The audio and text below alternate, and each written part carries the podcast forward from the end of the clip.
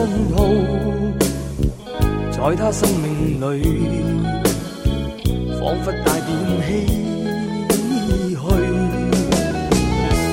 黑色肌肤给他的意义，是一生奉献。肤色斗争中，年月把拥有变做失去，疲倦的双眼带着期望。今天只有残留的躯壳，迎接光辉岁月，风雨中抱紧自由。一生经过彷徨的挣扎，自信可改变未来，问谁又能做到？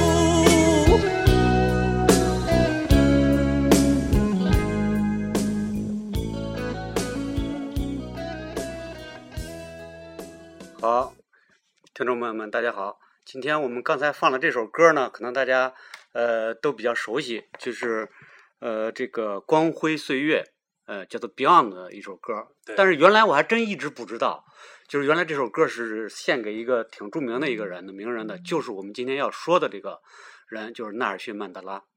嗯，然后它里边这个“光辉岁月”啊，这个词儿啊，就是就说明他是一个呃什么风雨中什么抱抱紧自由啊，这个自信可改变未来，就是说他是一个。呃，首先让今天杨磊还是杨磊来介绍一下这个曼德拉是个什么样的人物。呃，曼德拉呢，我觉得就是是他不是去年的十二月份吧？对，当时离开了我们，离开了我们，然后当时呢，世界各地的媒体都在纪念他。嗯。所以我觉得呢，因为，嗯，然后他作为南非的国国父。那么，国父我觉得就是他最主要的贡献，一生就是解决这个这个种族隔离，呃，对南非人民造成的这个危害吧。对，对，最大的贡献就是这个。对。然后，嗯，如果说有些人一辈子干一件事儿的话，嗯，那么那曼德拉可以说就是干了一件非常伟大的事儿。这个事儿的话，就是你不不去看它的意义，然后你不去看南非当时的情况，然后你不去看当初他们两边就是那个之前种族隔离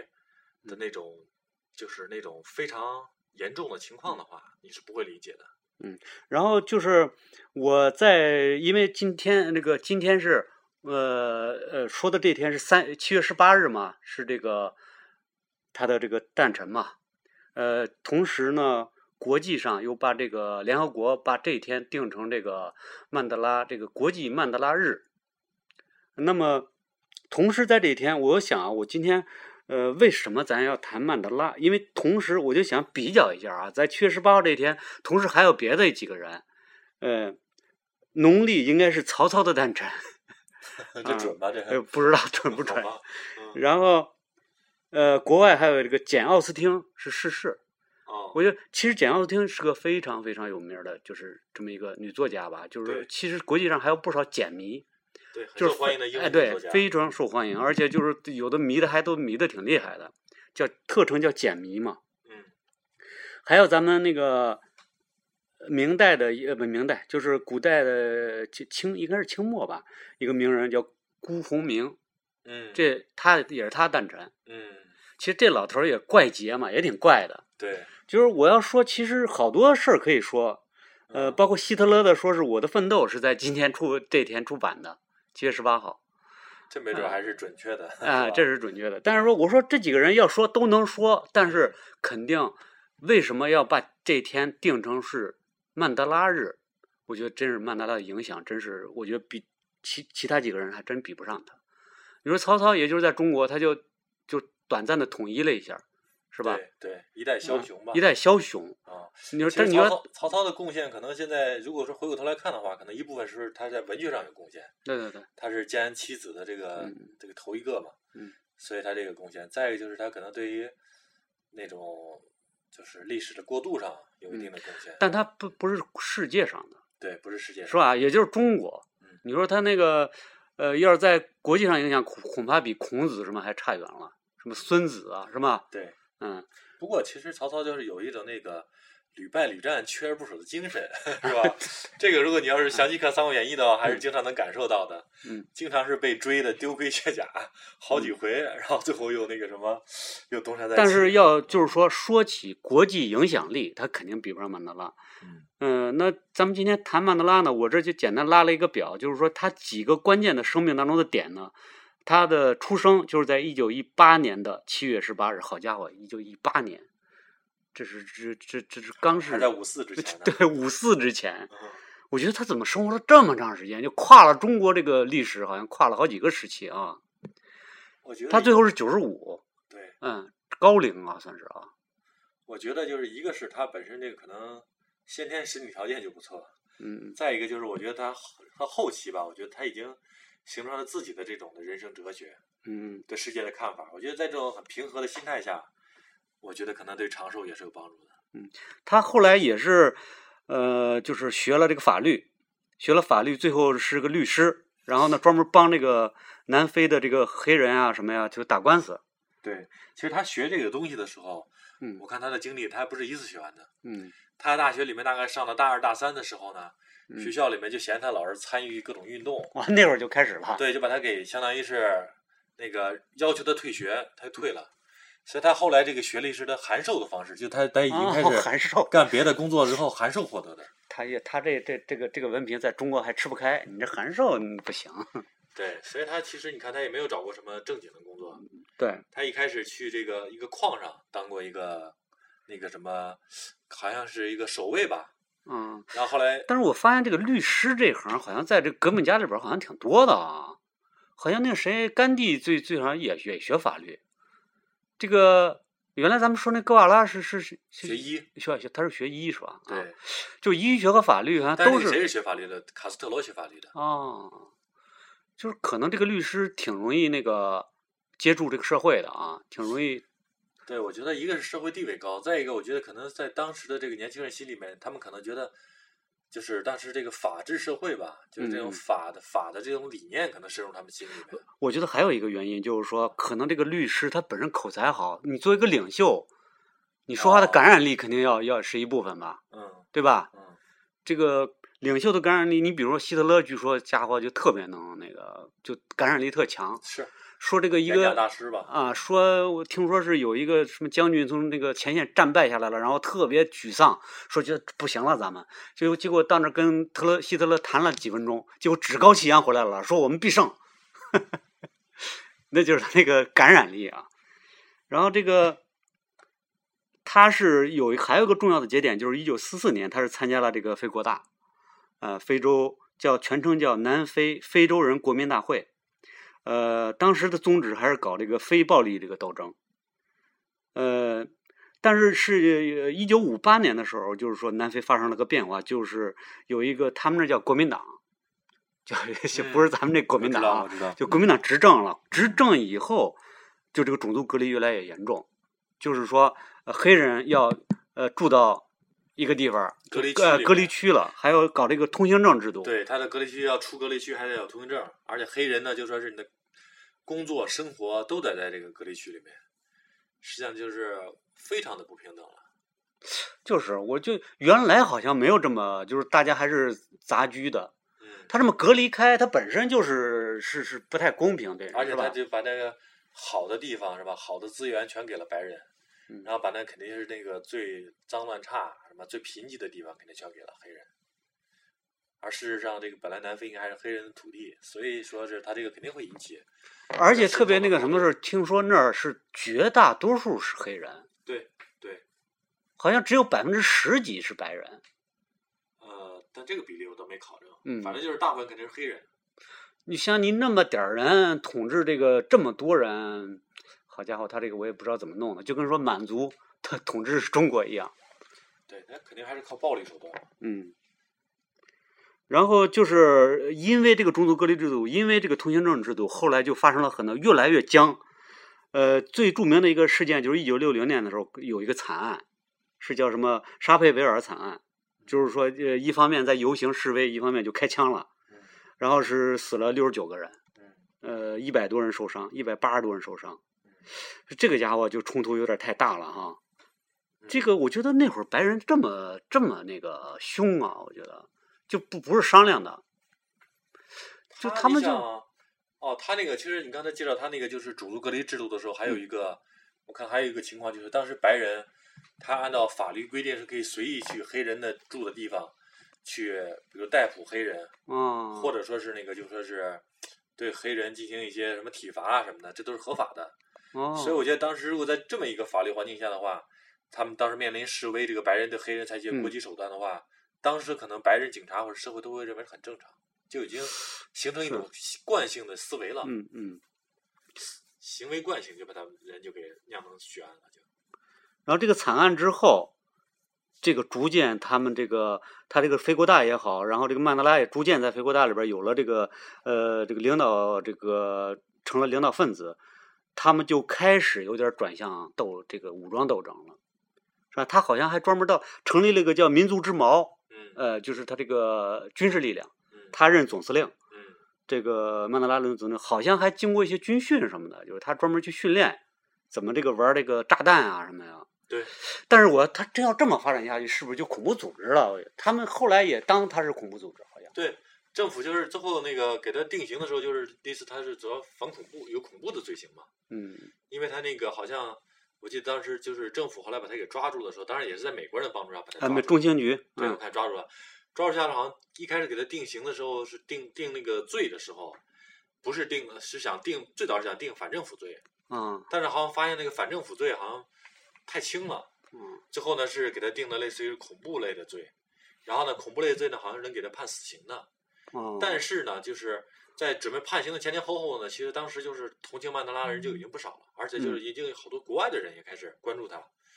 甚至一些国外的首脑那时候就开始关注，就说是南非对曼德拉的一个审判。就那时候曼德拉其实还很年轻的，对。所以到最后等于是通过国际上的努力之后，把曼德拉变成了关在监狱里，而不是死刑。是但是呃，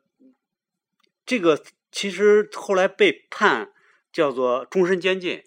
就是说这个实际上也是他们的一个小小的呃，也算是胜利，因为当当时据说是判死刑的可能性挺大的，对政府是希望判他死刑的嘛，嗯。所以从这点来看到，曼德拉也是从死亡线上捡回一条命的人。对对对，然后是判了终身监禁，然后而且是送到了一个叫罗本岛，嗯他最多的呃这个关的时刻就是在罗本岛，这就前后十八年，加起来，然后再加上在其他地方，总共是二十七年。好家伙，这个二十七年，我觉得几乎就是人最精华的一生，往往就是也就二十七年嘛。对，你看，人大约就从二十几岁开始这个懂事儿，你干事业的最开始，比如说二二十二十五五六岁儿，好家伙，你二十七年就一下就到老年了，退休了把你放出来了。对基本上就把你这一生就给毁了。对，然后他是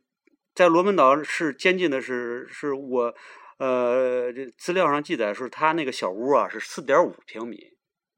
我们家正好有个小小的阳台，这个纵的一两米，和那个反正就差不多就这么大。我我是我真觉得那地方太狭隘了，好家伙！这个人一直在在那儿整二七年，这个而且不能跟家里人接触，不能那个什么，而且他是后来好像家人可以去了，啊，后后面有几年是可以去的。对。然后他们主要是好像还做一些苦工，他就是一开始采石场啊对，一开始做过一些苦工，但是嗯后来好像通过他的努力，好像就是不不用怎么做了，好像。嗯对，但是呃，在监狱里面的这段，就是你看曼德拉在监狱里怎么过，嗯然后你在思考这个过程的话，我觉得你能感受到他的这个人格的这个魅力。嗯嗯你看他在监狱里面的时候呢，一个是他还坚持锻炼身体，嗯对吧？他是热爱体育，这是安曼德拉的一个符号。嗯，而他在监狱当中，他还那个以此来他最早是喜欢这个拳击是吧？我记得他喜欢拳击，呃，最早这个我也不太确认啊。嗯但是他，我是他从他爱体育这点来看，锻炼身体这点来看的话，就说明他还是为有一天出狱在做准备。嗯，因为那个我觉得他身上曼德拉身上肯定是有一些他的不同之处的，就是这个很有魅力的地方的。否则，因为他进入那个非国大的时候，当时人家这个组织已经是很多年了，不是说那个他是创始人，他可不是创始人。当时的领袖啊，什么也也也很多了，包括他一个朋友，什么什么叫什么来着，反正人家地位也很高了，就是其实轮不上他，但是慢慢不知道怎么着，他就很快也就成了两头了。我觉得这个是不是还是精神的这个这个魅力啊，还是说这种哎各方面加上他这个感染力啊？他是律师，我觉得综合的吧，嗯他应该是在入狱之前的话，其实，在非洲大就已经是领导人物之一了。嗯要不然他审判他的时候不会引起那么多的关注嘛。对。其次呢，就是你看曼德拉呢，就说是他在致力于做的这个事情，我觉得就说是经过重重的考验，各种价值观的这个考验之后的话，你都会认为是非常正确的，因为他追求的是平等。嗯其实他追求的是平等，就是让在南非这个国家里，怎么让黑人和享有和白人同样的权益。对而这个白人呢，这个黑人呢，既是他的族群，也是占南非更多的人口。所以呢，而且他信念当中有一个，就说是为了追求这个信念，我可以那个什么，我相信一个是有信心，相信会必胜；再一个，我甘愿付出一切。所以就是我觉得他的这个确定了这个非常准确的这个理念，嗯毕生为之追求，这个事情也能感染很多的人，嗯，包括南非人，也感染到其他的这个国家，就说是能够有良知的人吧，都能够感受到。而且这个对他的家庭影响特别大，就是说，一旦这个人投入了这种事业以后，这个家根本就不能顾了。他最早有一个呃夫人是叫伊什么伊芙琳嘛，就他一生当中就三个女孩最三个女人最重要嘛。然后后来那个温妮非常重要是这个温妮，后来跟他就是他已经进监狱，已经就受审判了，是跟的这个温妮。其实就是说，他们应该是，你看老年的时候，那个，呃，这个曼德拉和经常把跟他孩子在一块儿，他这块儿肯定是在家庭负，就是辜负家庭应该是很多的。他长期就是搞那种，而且警察经常是那个，他是好好长时间是被通缉的这个状态，是吧？对，你不可能去照顾家庭。对。然后温妮不是有也曾经被认为是南非的国母吗？啊，对对对这种说，法，但是嗯后来他还是很遗憾的跟那个曼德拉离婚了。说起温妮来也是真挺可惜的，就是说本来他要是说很顺顺当当的，就是呃跟曼德拉呃出来以后一块儿在一块儿在非国大的话，他应该也是个非常非常重要的人物，因为在曼德拉在监狱的时候，他起了很大很大的作用。对，但是我觉得有些时候这个后来这个事情很多发展的话，我觉得就说是大家，我认为大家还是应该宽容一些。其实我觉得他肯定还是跟曼德拉有渐渐的因为彼此长期的分离，而且他可能也嗯承受巨大的压力。嗯。所以，而且他可能就是具体的情形不知道啊。但是嗯我觉得，如果说是产生了一些不是很理想情况，大家要应该宽容。对，曼德拉本人人家就那个对挺宽容容的啊，人家说就是说，主要这个温妮啊，就是好像后来拍那个电影啊什么，我也看到了，就是实际上她在黑人当中是个很漂亮的，嗯啊，非常漂亮。因为曼德拉第一见第一次见到她就那个一见钟情，她确实肯定扎眼，就是长得就我，但是黑人的美 我可能不不欣赏哎不见得能欣赏得了。但是人确实是挺漂亮。那么一个美女，你想想，在社会上老是那个，而且二十几年不能跟丈夫见面，你说她再那个什么，我觉得也都可以理解，她也有感情的需要啊。对，但是好像有点婚外情，好像嗯，有点关系。呃，然后呢，这个一直大约就是二十七年，然后是她是最终是在一九九零年，在国际社会的不断呼吁一下，好像那个像国外的经常有这种演出啊什么，专门就为他那个呼吁的，就国际社会特别多。对，嗯，是啊，你看连 Beyond 这么一嗯个在经济发展的那嗯个中心，香港嗯嗯。地区这个摇滚乐队，他能能了解曼德拉这么深，对对吧？但是这个 Beyond 写这歌的时候，好好像已经是比较晚了，就是他是九零年差不多写这歌，就实际上那会儿他已经出来了，差不多啊。但是他因为确实在报章上啊，听通过介绍啊，看到了曼德拉这个事迹，他确实这个 Beyond 的那个就是主唱那个那个黄家驹啊，非常感动，就写了这首歌，确实也后来成为经典嘛。嗯、那么就是他大约就是在一九九零年二月十一号的时候获释了。然后二十七年一个人走出了监狱，然后终于看到了这自己，就是说，这个二十七年被关起来，就是说我觉得国际社会之所以他成为一个传奇人物啊，就是这个这个关的时间之长，而且始终不变初心，我觉得这个人是很很就是说很传奇了，太传奇了。这段可能是应该说是非常残忍的一段经历吧，反倒成就了他一段传奇。嗯就是有点跟就跟把他神圣化了一样啊！你这个这个人谁能够二十七年都不变呢？呃，最终他是在呃一九九四年的时候大选获胜，正式的就是当上这个南非的总统。啊，其据据说这个跟南南非的这个形势，哎，还要说到一个人，就是那个当时那个南非那个总统德克勒克，因为他是后来跟这个呃获这个诺贝尔和平奖是他们俩一块儿获获的。其实我觉得这总统也也也挺不得了的，我觉得也不简也单。是很有胸怀的。对，这这一般来说，这个白人你这个要走出这一步，虽然这个历史的潮流已经到这儿了啊，但是你想走出这一步，恐怕没有胸怀也不容易。对，那不就像那个什么拉宾一样吗？嗯以色列的拉宾，嗯，他也是有胸怀的，他嗯其实决心要跟那个巴勒斯坦人要共建和平、共建家园，但是他所在的环境更复杂一些，导致了他最后付出被刺杀了，付出生命代代价。而德格洛克呢，其实从现在来看，虽然南非过去咱们说好像也会有些暴力啊什么的，嗯跟现在来看的话，比起伊斯兰世界来讲，还是太平的多了。对对对。然后他其实他他知道，如果真大选的话，他肯定选不过曼德拉，就是黑人白人都参加的话，对，那肯定的。那等于说句实话，他真是我觉得他心里面有这个思想准备，这个人还是挺了不起的，我觉得。对，是，他就其实甘愿甘愿舍弃一些利益嘛，嗯既得利益，他认为这个并不是南非国家所需要的利益，所以甘愿放弃这些。然后他后来就是说，南非但是曼德拉其实当选总统之后的话，好像引起了一小波儿这个就是白人移民潮，哦，还是有些白人当时就是对他还是不放心的，就后来选择离开南非。嗯对他肯定最大的一个难题就是把，就是说种族隔离制度下原来双方的这种嫌隙给怎么能够填平？我觉得这个是一个最大的一个课题。，应该说他还是用他的努力之后，既让黑人非常满意，应该让嗯白人也觉得也可以接受，对对吧？是所以是应该跨越你提到那个族的一个人。也其中一个很重要的一个政治手段是，就是你提到一场比赛是吧？是什么比赛来着？橄榄球比赛，啊、呃，呃，那个是白，大多数队员都是白人是吧？还是什么意思？那个队里面也有黑人。哦，也有黑人，对，这个比赛就说是这个具体的这个日应该是世世界性的比赛。对，是那个世界的橄榄球比赛，然后当时是在南非举行，结果后来那个南非队呢打入了这个决赛，嗯、然后呢南非队里面队里面有黑人有白人，这个时候呢就说是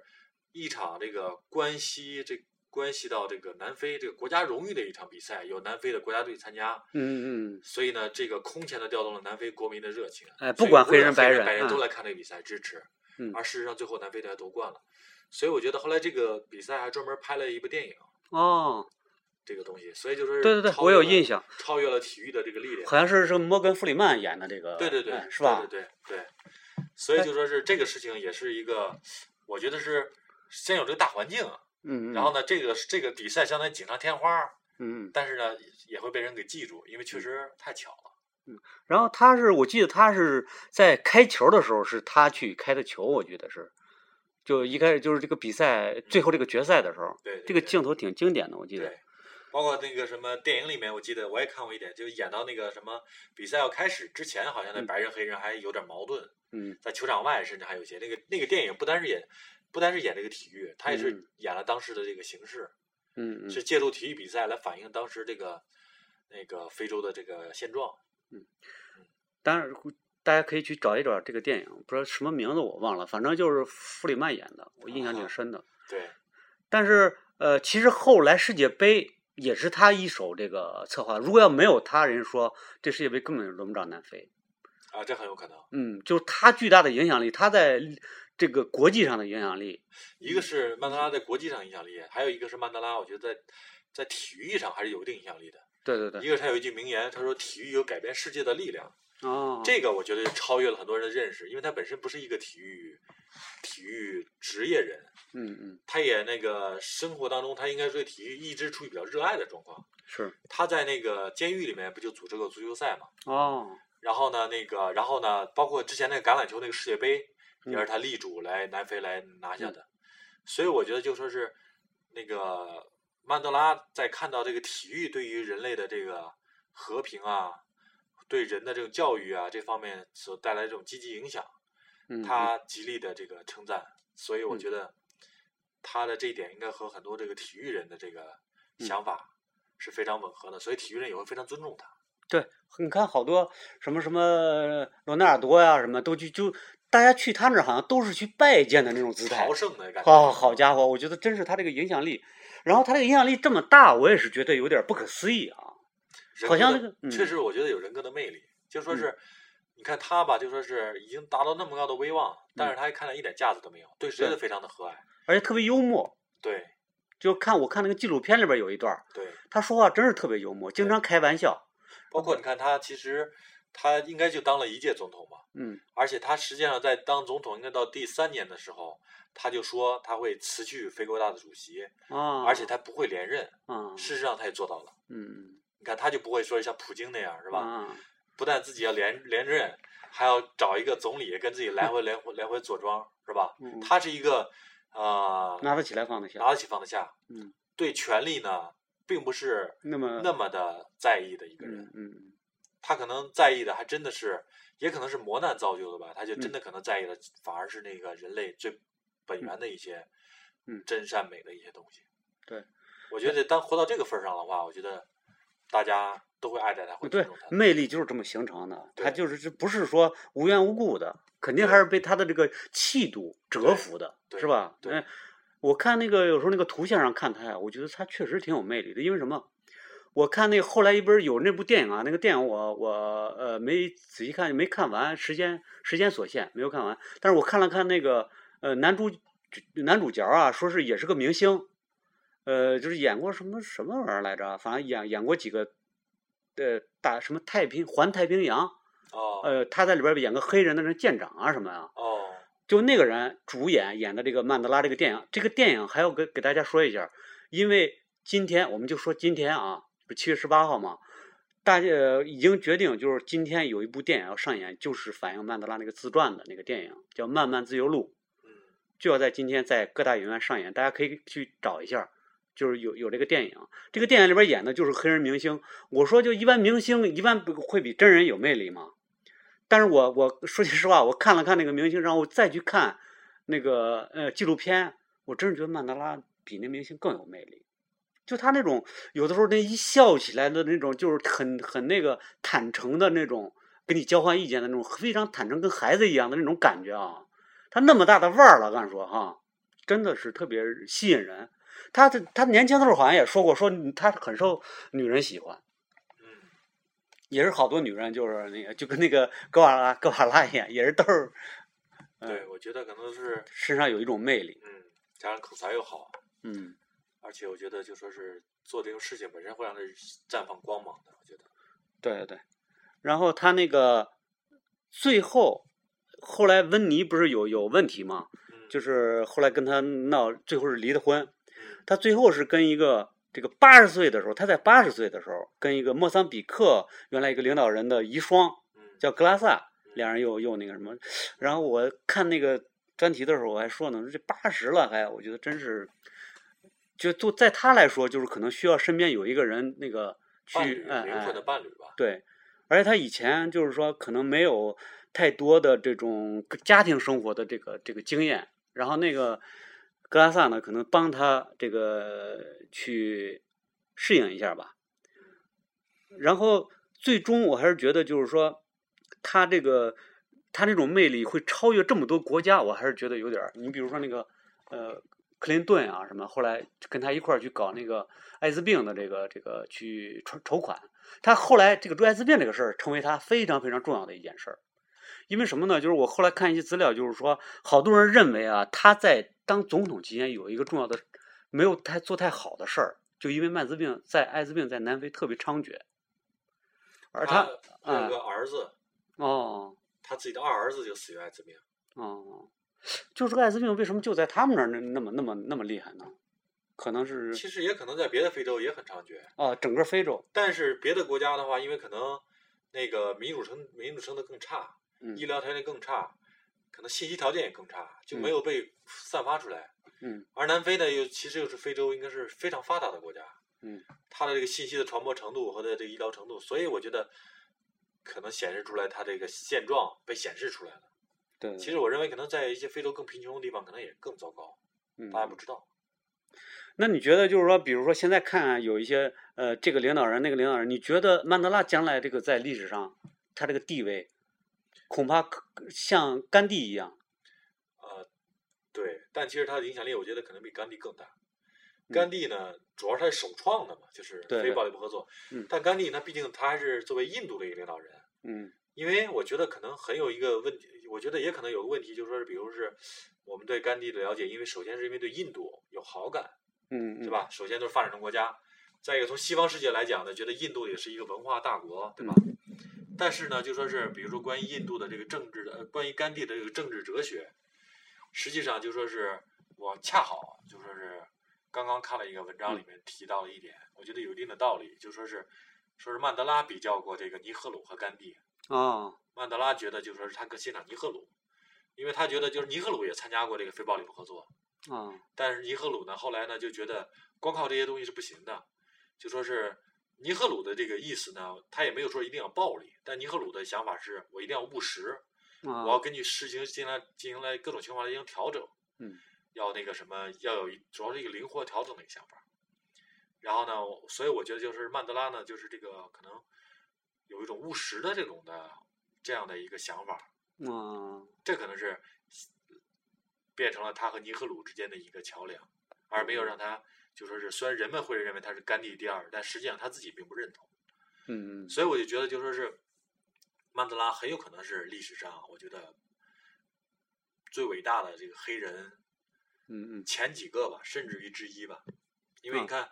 还有人把他跟那个马丁路德金比，对对，嗯。马丁路德金肯定也是非常受欢迎了，嗯，而且他也是也算传奇了，因为他最后的这个悲剧命运成就他的传奇对。对，加上他之前也是很有声势，但是嗯马丁·罗金呢，可惜可能就是因为那个戛然而止的生命，对，所以他的可能很多的这个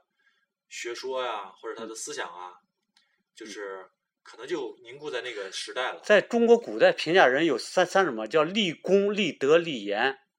就是说你光立言了，你其实就是我觉得那个马丁路德金让人最记住的就是我是一个梦，呃，我有一个梦的那种，就是他的这个思想留下来了。但是你那个功没有成，我觉得这个对这功没成的话，对，就没有实事儿没有做成，对这个就会影响，所以。这可能就是曼德拉很重要的一点，就是他实际上他最后嗯，变成了那个南非的总统，对，他用自己的这个手中的这个权力，嗯，去推动了这个南非的自由化进程。对，这就是这比较完满了。对啊，他就不像那个马丁路德金，可能生命在中途就休止了。而同样呢，他作为一个黑人，他可能也不像阿里，嗯嗯，阿里肯定也是黑人当中非常杰出的人了。对尽管他是一个体育人物，但是他其实已经超过了体育的范畴了。对，对吧？阿里用他的这种的，这个应该他是最早的这种世界级范围的黑人明星了，嗯对吧？对，用他的这个精神干嘛的，也是永不服输啊，什么也鼓舞了很多人。但是他毕竟那个在政治上，就是用他力量去影响一个国家也少，所以就是我就是认为，你再再放眼看，其实黑人也有很多明星，对吧？嗯，除了体育的，也有文艺的还还有一个明星呢，这黑人吗？